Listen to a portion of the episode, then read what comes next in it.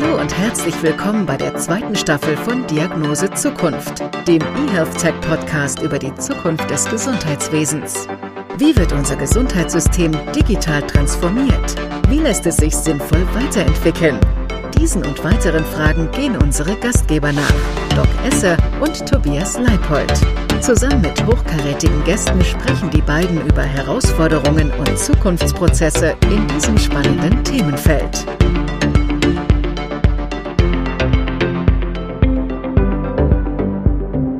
Ja, Tobi, das ist jetzt mal die Überraschung. Äh, wir sind nämlich Gast in unserem eigenen Podcast und ähm, wir haben ja jetzt schon unfassbare 25 Folgen in dieser Moderatorenkombination hinter uns gebracht. Insgesamt sind es 75 Folgen. Und ja, heute können wir einfach mal diese ganzen Folgen Revue passieren lassen. Ja, super gerne, Heidi. Wir hatten ja wirklich viele interessante Gäste und haben schon auch ziemlich äh, verrückte Dinge erfahren und spannende Dinge und auch Projekte kennenlernen dürfen. Insofern, auf geht's. Genau, also in den nächsten 20, 25 Minuten einfach mal einen kleinen Rückblick wagen. Und ich muss ja sagen, was mich am meisten beeindruckt hat, das waren vor allen Dingen die Startups. Also wirklich diese zum Teil noch unfassbar jungen CEOs, die da ähm, aus meiner Sicht schon so viel bewegen und auch bewegt haben wie ich es mit meinen ganzen 47 Jahren, glaube ich, noch nicht geschafft habe. Also man merkt eben, das ganze Gesundheitswesen entwickelt sich weiter und Gott sei Dank, die Digitalisierung schreitet voran. Und jetzt sag mal, Tobi, also bei den ganzen Gästen, die du schon gesehen hast, deutlich mehr noch sogar als ich, welche Folge ist dir denn ganz besonders im Kopf geblieben? Oh ja, das ist, glaube ich, schwer zu sagen, aber also ziemlich beeindruckend fand ich, äh, dass man sich vornimmt, äh, mit Elon Musk einen Flug äh, in den Weltraum zu machen. Ja. Und ähm, äh, können wir ja auch gleich nochmal drauf schauen. Ähm, und was ich auch eine besonders gute Idee fand, äh, wo es viele Jahrhunderte schon Tabletten gibt, dass es dafür, dass man dafür auch einen 2D- und 3D-Drucker machen kann. Ja, das fand ich auch super genial. Äh, wo es um die individuelle Therapie von äh, Patienten geht, die ja sowieso individuell sein soll, aber wo die Medikamente noch genauer zugeschnitten werden. Das fand ich zum Beispiel auch ganz, ganz faszinierend. Aber diese eine, hm? eigentlich eine total logische Geschichte, ne? dass da keiner vorher drauf gekommen ist. Aber ja, wobei man natürlich sagen muss, es ist natürlich schwierig in der Massenproduktion von Tabletten dann auch noch die individuellen Dosierungen festzulegen. Das geht natürlich nur jetzt anhand einer 3D-Möglichkeit. Ne? Das stimmt schon. Aber sag mal, Doc, welche Themen haben dich denn am meisten fasziniert? Also was ich wirklich sensationell fand, das waren, äh, wie du es eben schon erwähnt hast, die äh, Laborversuche im Rahmen der NASA. Äh, das war ja ein kleines deutsches Unternehmen, Start-up-Unternehmen, was ja äh, sich Möglichkeiten entwickelt hat, kleine Forschungen im All vorzunehmen und die vom Boden aus zu steuern. Mhm. Und ich kann mich erinnern, äh, der CEO, der war gerade Pan 30, ne? Da ist mir die ganze Zeit der Mund offen stehen geblieben und habe gedacht, boah, Esther, was bist du blöd? ja, also wie kann man auf so ein Thema kommen und vor allen Dingen das dann auch noch so sensationell umsetzen? Und unser letzter Gast, Doc Werner, äh, hat mich fasziniert. Für die, die es nicht wissen, mein Vorgänger in diesem Podcast, ähm, der ja nicht nur mit Smart Hospital Digitalisierungsgeschichte geschrieben hat, sondern jetzt mit Smart Hospital natürlich auch schon wieder ein wegweisenden, ein wegweisendes Projekt initiiert hat, wo ich natürlich ganz, ganz gespannt bin. Zum einen, wie das voranschreiten wird und vor allen Dingen, von wie vielen anderen Krankenhäusern das hoffentlich dann auch umgesetzt wird. Ne? Ja. Und er ja jetzt sogar wieder direkt weitergeht ins Screen Hospital. Also das fand ich auch sehr beeindruckend. Da gebe ich dir recht. Ja, unfassbar, oder? Also, und wo er auch schon selbst sagte, und damit läuft er ja bei mir immer offene Türen ein, äh, dass er es sich angewöhnt hat, alle einzuladen, dass die alle so ein Projekt mitmachen dürfen, aber er lässt es sich nicht mehr zerreden und wegdiskutieren. Das ist ja immer das große Problem. Du hast ja oft viele, viele Bedenkenträger. Zum Teil muss man natürlich sich damit auch auseinandersetzen. Aber ich finde, in Deutschland wird auch vieles einfach zerredet. Ja, also zu viel Plenum, zu viele Stimmen und dass er eben sagt, ich lade alle an meinen Tisch ein und alle dürfen mitmachen und das ganze Ding vorantreiben aber ähm, ich lasse es mir eben hier an dieser Stelle nicht mehr blockieren, sondern ich versuche es eben selber. Ne? Ja, ich fand, das war auch so ein spannender Punkt im Podcast, weil wir hören durften und lernen durften, wie, wie Projekte eben auch erfolgreich laufen und was dafür notwendig ist. Absolut. Also auch da fällt mir zum Beispiel Professor Dabberton ein, äh, als er seine Geschichte erzählte von der Idee, dass eben in Hamburg das papierarmste Krankenhaus ähm, unter seiner Leitung entstehen würde und wie viel Hindernisse er da auch zu überwinden hatte. Ja, also ich glaube, es war ja, wenn ich mich recht erinnere, sogar dann kurz, äh, war kurz eine Abmahnung, weil keiner das Potenzial erkannt hat. Und erst als dann ja. dieses Krankenhaus zum ersten Mal schwarze Zahlen geschrieben hat, weil einfach so viel Geld eingespart werden konnte, hat man da einfach dieses Potenzial erkannt. Und ich finde, er sitzt jetzt eben ganz zurecht an der Stelle, wo er jetzt sitzt und äh, unterstützt und sondiert eben neue digitale Projekte. Ne? Absolut. Aber äh, lass uns noch mal schauen, wo, was muss denn oder wo muss denn in der Digitalisierung noch mehr, mehr passieren? Wir hatten ja auch Dr. Bobbert zum Beispiel zu Gast, mhm. der im Vorstand der Bundesärztekammer ist und hat den sogenannten Zwölf-Punkte-Plan äh, vorgestellt. Ja, genau. Und auch er hat ja gesagt, ähm, dass die Notwendigkeit der Digitalisierung in der Medizin natürlich überall erkannt wird, aber dass da eben auch noch sehr, sehr viele Wege zu beschreiten sind. Und da sind eben auch noch viele Hürden zu überwinden. Das hat eben oft damit was zu tun, dass wir natürlich ein sehr ausgefuchstes Datenschutzsystem haben, was man natürlich auch sagen muss, äh, das gibt es zu Recht. Ja, ich finde, die persönlichen Daten sind auch ein ganz, ganz hohes Gut, was es zu schützen gilt. Auf der anderen Seite, glaube ich, übertreiben wir es an dieser Stelle auch immer. Ähm, ich glaube, dass ähm, wir ein wenig da auch den Anschluss verlieren werden weltweit. Also im Vergleich zu China beispielsweise befinden wir uns ja echt noch äh, in der Digitalisierungszeit äh, vergleichbar in der Steinzeit. Jetzt muss man natürlich auch wiederum hier feststellen, China hat es natürlich auch nicht mit den Datenschutzrechten so. Also ich, das ist natürlich nicht wirklich vergleichbar, zeigt aber, wo das Potenzial theoretisch wäre. Und das, was mich wirklich am meisten ärgert, ist, mh, hm, ja, Datenschutz ist ganz, ganz wichtig. Auf der anderen Seite geben wir aber so viel an persönlichen Daten ins Netz rein. Ich gebe da immer wieder als Beispiel Facebook oder auch äh, Twitter oder auch Instagram, wo es uns total egal ist, was da mit den Daten passiert. Wenn es aber um die Gesundheitsdaten geht, wo es aber irgendwann dann vielleicht um Leben oder Tod geht, weil der Notarzt beispielsweise nicht genau weiß, wie meine Vorerkrankungen sind, weil er nicht genau weiß, auf welche Medikamente ich gut oder schlecht reagiere, da sind wir dann plötzlich so zurückhaltend und äh, sagen, aber hier möchte ich meine Datenschutzrechte gewährleistet wissen. Also ich glaube, da ist eben einfach noch viel, viel Aufklärungsarbeit zu tun. Ne?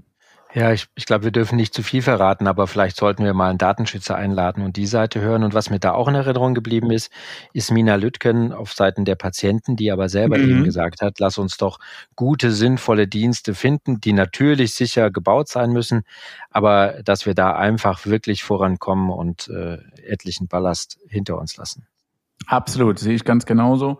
Und ich glaube, wenn wir dieses Thema mh, hm, Datenschutz mh, hm, vielleicht etwas vereinfachen könnten, dann würden wir auch noch größere Schritte machen. Aber generell, also wir haben es gesehen in den 25 beziehungsweise 75 Folgen, es tut sich was in Deutschland und das, was da kommt, das finde ich auch wirklich richtig, richtig gut. Ja, absolut. Was mich zum Beispiel auch fasziniert hat, das waren die Kolleginnen und Kolleginnen, die versucht haben, das Patienten-Arzt-Verhältnis zu optimieren über Digitalisierung. Also da fällt mir zum Beispiel ähm, jetzt muss ich selber mal gucken, äh, die Kollegin ein, die die ähm, äh, die Slotvergabe optimiert hat. Das heißt, äh, da konnte man online äh, bei Fachärzten Termine einchecken durch den behandelnden Hausarzt. Und das fand ich zum Beispiel hier, ah ja, Schäbnen, Fahimi Weber. Genau. Ja, das fand ich auch zum Beispiel richtig, richtig gut, weil ja.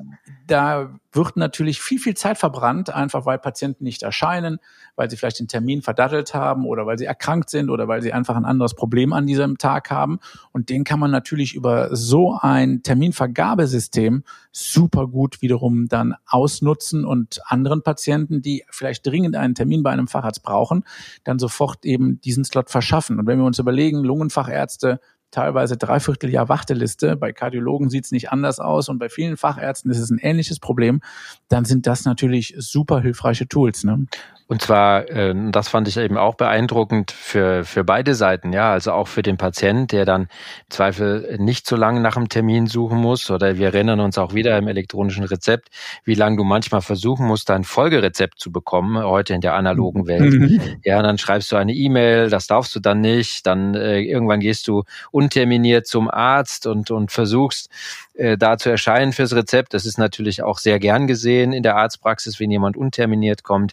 Und am Ende bist du zwei, drei, vier Stunden unterwegs und versuchst es dann noch in der Apotheke einzulösen. Ähm, und so kannst du eben Termine buchen. Das ist ein super Service für die Patienten ähm, und für den Arzt. Es klingelt kein Telefon. Es werden optimiert die, die, die Termine angeboten. Also insofern, ich glaube, und das, äh, das haben wir aber auch gehört in den verschiedenen Projekten, wenn wir so übergreifend versuchen, die die, die Vorteile jeweils herauszuarbeiten bei den Diensten, dann kommen wir auch richtig weit damit. Mhm, sehe ich genauso. Glaubst Was du denn, dass, also, nee, sag du, Tobi. Glaubst du denn, dass äh, Corona auch dazu beigetragen hat? Das haben wir ja auch immer wieder gefragt in den verschiedenen Bereichen, oder? Genau, und die Antwort war ja auch immer äh, dieselbe. Ja, Corona hat beigetragen, weil plötzlich äh, ja, gezwungenermaßen ähm, die Digitalisierung vorangetrieben werden musste ja einfach, äh, es gab einfach zum Teil nicht die Möglichkeiten, analoge Abläufe weiterhin zu verfolgen, einfach aufgrund von Lockdown mhm. oder aufgrund von ähm, eingeschränkten Patientenarzt ähm, äh. Viele Patienten haben sich schlichtweg nicht mehr vor die Tür getraut. Plötzlich hat die Telemedizin einen ganz neuen Stellenwert bekommen. Mhm. Die ganzen mhm. Psychiater und Psychologen, die konnten ja jetzt von jetzt auf gleich ja nicht mehr ihre Patienten ohne Behandlung lassen und haben deswegen sehr, sehr schnell eine Videosprechstunde angeboten. Und äh, es war ja dann gar nicht mal so überraschend, dass das Ergebnis ein gutes Ergebnis war, nämlich diese Videosprechstunden funktionieren. Die funktionieren vor allen Dingen auch in vielen Fachbereichen. Mhm. Äh, ja, also natürlich, es wird immer Bereiche geben, da kommst du um die ähm, um die um die direkte Untersuchung, um den direkten Besuch nicht drumrum. Das ist oft dann der Erstbesuch, sei es beim Orthopäden, sei es beim Lungenfacharzt, sei es beim Kardiologen oder sei es auch beim Hausarzt. Der muss dich einfach mal kennenlernen und wirklich Hand anlegen. Aber es hat eben hier gezeigt, viele Verlaufs Termine, das heißt, wo ich als Arzt wissen möchte, hm, wie läuft es mit der Medikation? Wie ist jetzt das Befinden nach Therapie? Ähm, funktioniert die Physiotherapie bei einem orthopädisch angebundenen Patienten? Das kann man sehr, sehr gut per Videosprechstunde machen oder eben auch ähm, letztendlich begleitende äh, Therapien durch den Psychologen oder durch den Psychiater, sodass die Leute auf jeden Fall weiterhin zu ihren Ärzten und Therapeuten zumindestens virtuell gehen können. Und das hat eben auch sehr, sehr vielen sehr gut getan. Ne? Ja, und schnell Hilfe bekommen. Also wir haben es im E-Rezept auch gesehen in Hamburg ähm, mit, mit den Krankenkassen zusammen. Die Zahlen sind deutlich nach oben gegangen und mhm. zwar wirklich quer übers Alter verteilt und die Papierrezepte nach unten. Das war so eindrucksvoll. Ähm, insofern bei allem Leid und, und Problemen der Corona, aber das, denke ich, hat schon einen ordentlichen Schub gegeben. Das war das einzig Gute an dieser verdammten Viruserkrankung. Das, ja, das muss man einfach mal so sagen. Wie haben dir denn die Influencer gefallen? Also äh, wir hatten ja Doc Felix unter anderem zu Gast. Äh, der treibt ja sein Unwesen auf Instagram, auf YouTube, hat unfassbar viele Follower. Also das finde ich ja auch zum Beispiel komplett faszinierend. Ja, das ist, ähm, fand ich, das fand ich total spannend und vor allem, welchen, welchen Erfolg er auch damit hat. Und zwar ähm, tatsächlich ähm, dieses Thema Patienten enablen. Mhm. Und äh, fand ich an der Folge auch ganz spannend, dass die Patienten das auch gerne annehmen, dass sie die Informationen gerne aufnehmen und eben aber auch, sagen wir mal, Informationen, denen sie vertrauen können, eben äh, das dann einfach weiterhilft und dass, dass Patienten dann mehr und mehr auch aufgeklärt werden, auch über Digitalisierung und über Möglichkeiten im Gesundheitswesen. Ihr hattet gesprochen über die Ernährung. Ähm, äh, und ähm, wenn, wenn, wenn, es, wenn es hilft, dass solche Informationen dann tatsächlich auch sinnvoll übertragen und an Mann und Frau kommen, dann ähm, finde ich das äh, ein tolles Beispiel. Du bist genau, ja auch viel unterwegs. Ich bin auch äh, viel unterwegs, natürlich überhaupt nicht in diesem Maße jetzt digital wie Doc Felix. Das, was mir noch aufgefallen ist, ähm, du bekommst natürlich so unheimlich niederschwellig die Informationen an den Mann gebracht. Und das Schöne an Doc Felix und Co. Äh, ist ja, dass sie vor allen Dingen eine Community abholen, an die ich zum Beispiel gar nicht mehr rankomme, weil es einfach auch eine Altersbarriere ist oder ähm, weil ich einfach nicht mehr so in diesem digitalen Medium zu Hause bin, wie es eben die jungen Kollegen sind.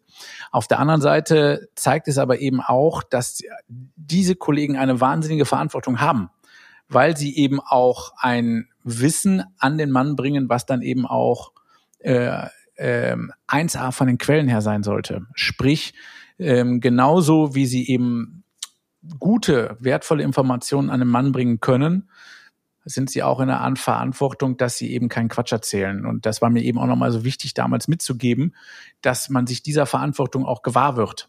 Ja, das ist ungefähr so, wie wenn ich eben mit einer Fernsehsendung, weiß ich nicht, eine Million Leute erreiche, dann sollten die Inhalte, die ich da transportiere, einwandfrei sein und äh, vor allen Dingen gedeckt sein durch äh, meine Expertise und durch sehr, sehr gute Quellen oder beispielsweise hier unser Podcast oder mein Podcast beim WDR Frag dich fit. Und da sehe ich dann eben auch zum Teil die Gefahr, da muss man eben diese jungen Kollegen und Kolleginnen abholen und sagen, hör mal, was du hier machst, damit äh, beeinflusst du gegebenenfalls 150.000 Follower, die aufgrund deiner Information ihr Leben ändern. Und deswegen musst du hier an dieser Stelle auch wirklich da gewahr sein, dass das, was du sagst, von anderen dann eben wirklich äh, in ihr Leben eingebaut wird. Da muss die Quelle einfach stimmen. Aber das wäre auch nochmal eine spannende Frage an dich, äh, lieber Doc ähm, über die Rolle der Patienten. Und ähm, siehst du da bei dir in der Klinik und auch in der Arztpraxis, dass es eine Veränderung gibt in den letzten Jahren? Also Stichwort Dr. Google, mhm. Selbstdiagnose durch Apps und Tools und so weiter. Mhm. Ist das hilfreich ähm, oder immer nur hilfreich mhm. oder manchmal? Also ich, ich beobachte mittlerweile zwei Sorten von Patient beziehungsweise auch Mensch.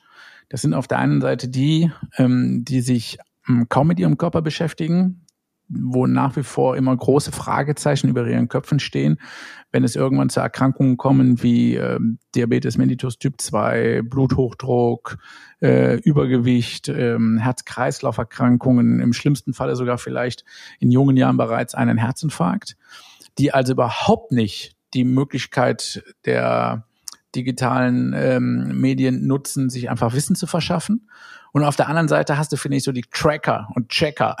Das heißt, äh, die sind sowieso schon so selbstvermessungsmäßig unterwegs. Ähm, die haben natürlich so eine Fitbit-Geschichte äh, am Armgelenk oder äh, was weiß ich. Es gibt ja äh, Uhren eines bestimmten Herstellers, die können bereits EKGs und ähnlichem und da wird jeden Tag ein EKG geschrieben und die kommen dann einfach schon mit einer fertigen Diagnose. Also das sind diese zwei Extreme. Und beide Extreme haben natürlich dementsprechend auch ihre Nachteile. Das heißt, man muss sie abholen. Den einen muss man sagen, ähm, pass mal auf, ihr müsst euch mal mit eurem Körper und Geist beschäftigen und nutzt doch mal das Internet. Den anderen muss man sagen, pass mal auf, Junge, mit dieser Art, wie du hier vorbrechst, wirst du mhm. vielleicht 106 Jahre alt, aber da kann man nur sagen, gesund gestorben ist trotzdem tot. Ja, also äh, äh, bleibt doch mal gelassener. Und dann gibt es noch einige wenige, die versuchen sich zu informieren, die wissen aber nicht, wie es geht. Und das finde ich eben die große Gefahr. Äh, dadurch äh, kommen die tatsächlich dann eben auf Seiten, die dann vor allen Dingen monetäre Ansätze haben. Das heißt, da wird dann irgendwas über Gesundheit schwadroniert, ähm, aber letztendlich ist das dann nur Meinungsmachung eines Einzelnen, der dann danach auf jeden Fall ein Produkt verkaufen möchte. Und ich glaube, wir müssen ähm, diese zwei großen Gruppen und diese Einzelnen auf jeden Fall abholen und denen zeigen, ja, nutzt das Netz, das ist ganz, ganz genial, aber lernt es auch zu nutzen. Ja. ja übertreibt es nicht, untertreibt es nicht. Ja, und geht vernünftig entsprechend damit um. Ja. Mhm. So, dann gab es aber auch in der Pflege noch viele Ansätze, wie wir gehört haben. Wir haben was über einen digitalen Sprachassistenten mhm. gehört. Das fand ich auch spannend. Ähm, ich glaube, dass das zum Beispiel auch so Themen sind. Wir erleben es tagtäglich in der Notaufnahme mit unserer Software. Wie, wie, wie dankbar. Also da kannst du zum Beispiel mit einem Klick sagst du, okay, das EKG ist angeordnet und dann klickst du ab, ist es gemacht. Jeder sieht das sofort mhm. und es wird mhm. automatisch was weggeschrieben in die Patientenakte. Ja, einfach alles mit einem Klick. Und das ist ja äh, tatsächlich auch, wir hoffen sehr, dass sich solche Dinge durchsetzen, oder Online-Anamnese oder überhaupt digitale Anamnese, Eigenanamnese im Warteraum, das machen wir auch schon, was nachher dir so viel spart, weil du es dann nicht nochmal erfragen musst, abtippen musst. Ähm, das fand ich auch eine spannende Folge. Ja, fand ich auch. Also generell muss man auch sagen, leider wird aus meiner Sicht immer noch viel zu wenig für die Pflege getan. Das in allen Bereichen sektorübergreifend und ich freue mich natürlich über jede Art der äh, Digitalisierungsmöglichkeit, ähm, mit der man es einfach ein bisschen einfacher machen kann für die Pflege. Jetzt muss man natürlich sagen, mh, hm, die Krankenschwester, der Krankenpfleger als solche ist natürlich immer noch sehr, sehr stark körperlich auch eingebunden durch die, die Arbeit am Menschen. Und deswegen muss allein schon alles andere, nämlich der ganze Papierkram, das ganze Geklicke und sowas, was die eben auch noch machen müssen, muss eigentlich aus meiner Sicht äh, viel mehr vereinfacht werden. Man muss ihnen da diese Arbeit zumindestens ähm, erleichtern, damit es hier vielleicht eben auch Möglichkeiten für die Pflege gibt, sich dann in dieser gewonnenen Zeit von der direkten Arbeit am Patienten zu erholen. Also dass es da einfach auch mal die Möglichkeiten gibt, dass die da weiß, was ich, ähm, Gesundheitsvorsorge betreiben können, dass die einfach äh, sich körperlich ähm, so betätigen können, dass die eben nicht alle chronisch krank werden, weil das beobachte ich immer wieder. Ich mache gerade ähm, ein, ein, ein Team von Lehrern, versuche ich fit zu machen Mhm. Und da ist auch eine Krankenschwester dabei. Also die Krankenschwester arbeitet, hat früher, hat eben noch parallel studiert, arbeitet mittlerweile als Lehrerin, arbeitet aber immer noch in einem Pflegeberuf. Und man sieht ihr einfach an, obwohl das noch eine sehr junge Frau ist mit 40 Jahren. Ja, aber weil es eben ein so anstrengender Beruf ist. Und deswegen freue ich mich natürlich, wenn es eben Sprachassistenten gibt oder wenn es andere Möglichkeiten der Dokumentation gibt, die das Ganze eben einfacher machen. Wir sehen das immer in den Notaufnahmen, denen wir anfangen. Ich glaube, das ist auch immer ein gutes Beispiel. Da werden, da werden Vitalwerte auf mhm. Handschuhe geschrieben. Ja. Es werden äh, Medikationsanweisungen über den Flur gerufen. Hier in drei brauchen wir noch das und das Schmerzmittel. Und dann weißt du fünf Minuten später gar nicht mehr, war es jetzt drei oder mhm. war es mhm. jetzt vier oder was machen wir jetzt? Ähm, und ähm, manchmal ist das ganz erstaunlich, mit welch einfachen Mitteln man da tatsächlich ähm, tolle, tolle Dinge gestalten kann. Und das hat ja ähm, Professor Werner auch nochmal geschildert mit der Digitalisierung und dem Papierlosen ähm, oder auch wie eindrucksvoll, wie lang überhaupt nach Informationen zum Teil gesucht wird. Ja, ich erinnere mich, im, im Studium habe ich eine Studie gemacht in einem Herzzentrum in Deutschland und ich äh, bin also jeden Morgen und Abend auf Intensiv gegangen und habe aus 13 verschiedenen Quellen versucht, die Informationen zusammenzubekommen. Und oh. da habe ich gesagt, mhm. das kann doch irgendwie nicht sein. Ja, und mhm. Äh, so kam damals die Idee auch auf, zu sagen, da müssen wir, ob wir da mich mit Digitalisierung ein bisschen helfen können. Mhm. Aber das kennst du bestimmt auch aus der Klinik. Leider ja. Also das ist ja auch nach wie vor hier noch so, dass man wirklich zum Teil fassungslos ist, wie analog viele Sachen einfach noch laufen und wie viel Zeit man damit eben auch verplempert. Ne? Also ja. ich könnte deutlich effektiver arbeiten, wenn allein zum Beispiel die Schnittstellen zwischen einigen ja immerhin schon digitalen Systemen wenn die einfach optimaler laufen würden. Ja, ja. aber so sitze ich teilweise dann echt minutenlang bei, vor einem Echokardiographie-Sonogerät, ja, also letztendlich äh, einfach nur einem Schallgerät, was aber ewig braucht, um auf verschiedenen Ebenen, die halt im Hintergrund digital laufen, zugreifen zu können, damit ich die Patientendaten abrufen kann. Und ja. allein das, wenn das schon schneller laufen würde, ja, würde ich sieben, acht, neun, zehn Patienten wahrscheinlich mehr behandeln können. Ne? Und das ist ja. ja etwas, was dich dann auch teilweise fassungslos macht, ne? Ja, absolut. Wobei, wenn ich es richtig verstanden habe, auch in einer sehr spannenden Folge mit eurem CEO, da ja durchaus sehr viel auch äh, getan und entwickelt wird. Absolut. Man muss ja auch fairerweise sagen, das ist jetzt nicht ein Problem, was jetzt nur mein Krankenhaus hat. Das hat ja jedes Krankenhaus. Ja, da wird ja, ja eine Krankenhaussoftware gekauft, in der man die Patientendaten einpflegt. Also im Prinzip die großen, ähm, äh, die großen Programme. Und dann gibt es aber noch viele andere Programme, sei es Herzkatheter, sei es Operationsverfahren, sei es eben jetzt hier die Diagnostik mit vielen äh, Ultraschallmöglichkeiten, die aber immer dann eine andere Software haben, beziehungsweise immer noch eine andere Schnittstelle und diese Schnittstellen laufen eben einfach nicht optimal. Ja, ja. Und leider lässt sich ja keiner mal auf eine Schnittstelle ein.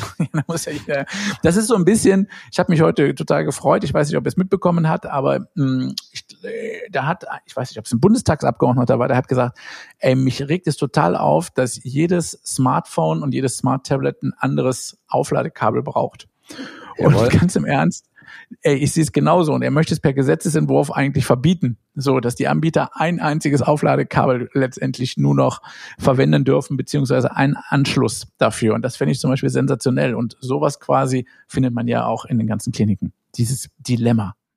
Das ist doch ein schönes Beispiel, gerade für die Kräfte äh, gesetzgeberisch unterwegs sind.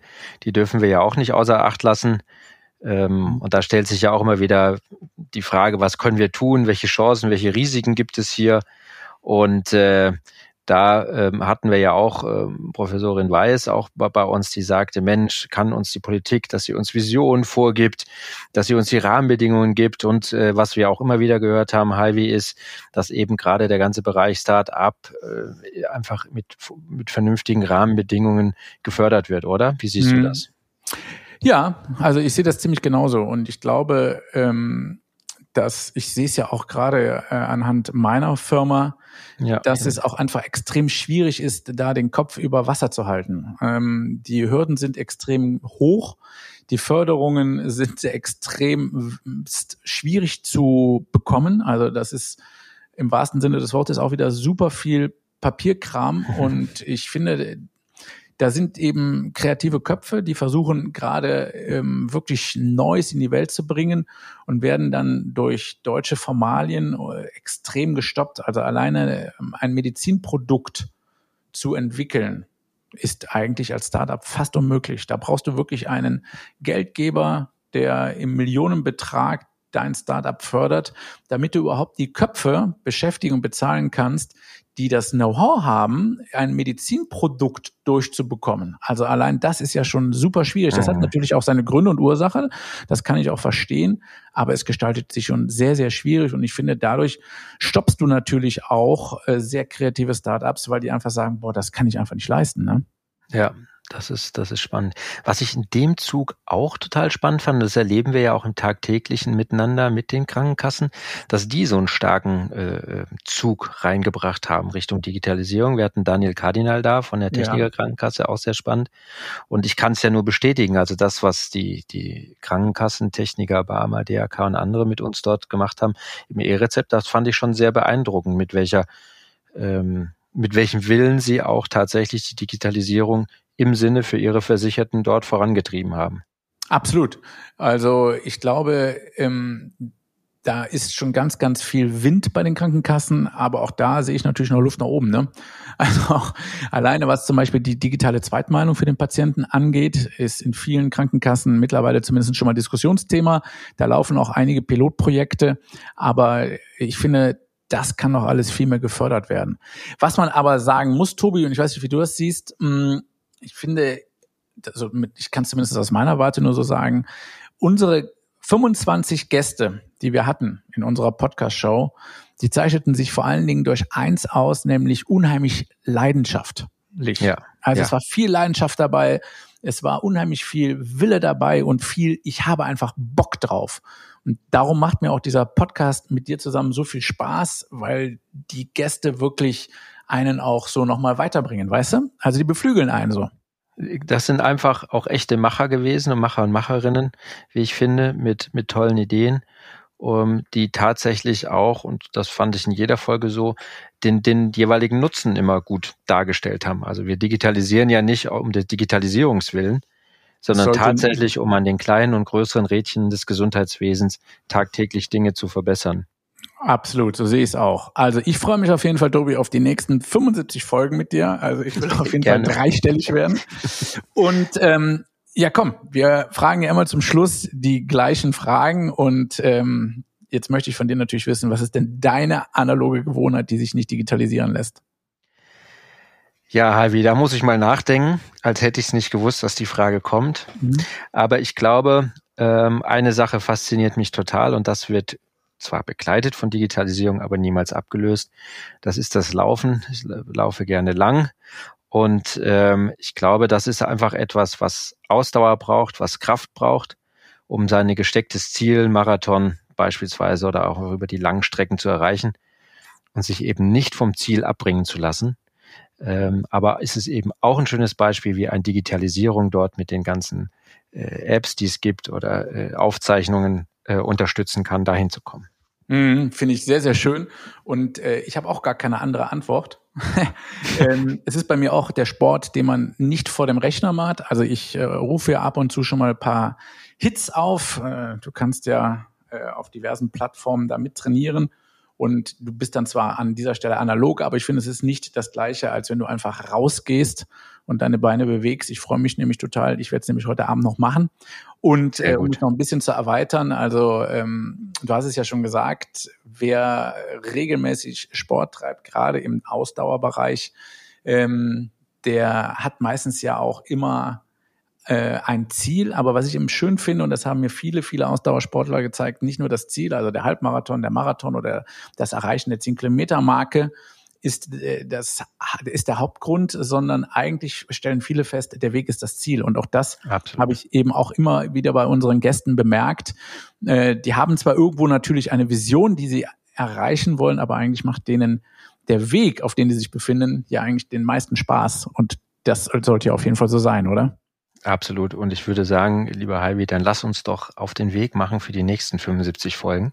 So bleibt es. zusammen loslaufen. Und äh, eine ganz besondere Freude ist mir natürlich auch, wo wir schon dabei sind, dir diesmal die letzte äh, oder unsere letzte Frage gegenseitig zu stellen, mhm. wie denn deine Diagnose Zukunft lauten würde. Ich gehe davon aus, dass sich in den nächsten Jahren, gerade im Krankenhaussektor, gerade in meiner Arbeit, ähm, sich die Arbeit des Mediziners dramatisch verändern wird. Äh, also angefangen dabei, dass wir, glaube ich, bald äh, den Radiologen, den werden wir nicht ersetzen können, aber der wird es deutlich einfacher haben, weil da die KI einfach die Befundung übernehmen wird und er letztendlich dann darunter seine Unterschrift setzt, weil das sehen wir in den asiatischen Ländern ja schon sehr erfolgreich umgesetzt. Äh, wenn die KI auf Millionen von Bildern zurückgreifen kann, dann wird sie sehr, sehr genaue Befunde erheben. Wir werden das in den Operationssälen sehen. Also jetzt kann man ja schon mit Da Vinci, das ist ein letztendlich Operierroboter, äh, unfassbar gute und äh, sehr sicher verlaufende Operationen durchführen. Es ist mittlerweile so, dass ich ähm, zum Teil äh, ähm, beatmete Patienten, die nicht in der Klinik sind, sondern außerklinisch sind, über eine äh, App beobachten kann beziehungsweise überwachen kann. Und das macht mir natürlich meinen Job viel, viel einfacher und ich kann dadurch natürlich auch viel mehr Zeit mit dem Patienten als solchen verbringen, der dann dann eben doch die direkte Ansprache braucht. Und ich glaube, das wird sich alles hier noch in den nächsten Jahren und Jahrzehnten ganz, ganz schnell noch mehr verbessern. Und da freue ich mich auch drauf. Super. Wie sieht deine Diagnose Zukunft auf, Tobi? Ich glaube sehr gut. Ähm, ich glaube, dass es, dass es vorangeht, dass es vorwärts geht. Das äh, sehen wir hier an den Folgen und an den Projekten. Und äh, es ist einfach schön zu hören, auch das äh, und auch zu erleben. Wir machen es ja jetzt beide schon etwas länger im Gesundheitswesen, in der Digitalisierung, dass aber gerade in den letzten Jahren neue Partnerschaften entstehen, sich neue Menschen zusammentun, die Ideen und Projekte entwickeln und ähm, sehe, dass da wirklich ein Wille auch da ist, äh, ähm, Dinge zu gestalten und mit Digitalisierung wirklich sinnvolle Prozesse ähm, äh, zu erstellen und dass man so einfach zusammen super Sachen erreichen kann. Das ist wie, dass wir uns kennengelernt haben und daraus ein wunderbarer Podcast entstanden ist. Und insofern freue ich mich auf alles, was da kommt. So ich es genauso. Ich freue mich genauso. Reise. Also super. dann sagen wir auf die nächsten 75, oder Tobi? Auf jeden Fall. Jahre meinst du? Auf die nächsten 75 Jahre optimal. also wenn ich jetzt nicht komplett mit dir verbringen muss, du bist ein netter Kerl, aber also auf die nächsten 75 Folgen. Das war mal wieder der Podcast Diagnose Zukunft. Heute aber als Jubiläumsfolge und dementsprechend in Anführungsstrichen nur mit Tobias Leipold und dem Ollen Doc Esser. Macht's Vielen gut. Dank. Bis nächsten Sonntag. Bleib gesund. Bleibt alle gesund, bleibt du auch gesund. Wir sehen uns und hören uns. Tschüss. Tschüss, danke. Wir hoffen, wir konnten Ihnen heute ein paar neue Denkanstöße geben und freuen uns auf die nächste Episode. Vielen Dank fürs Zuhören. Bleiben Sie gesund.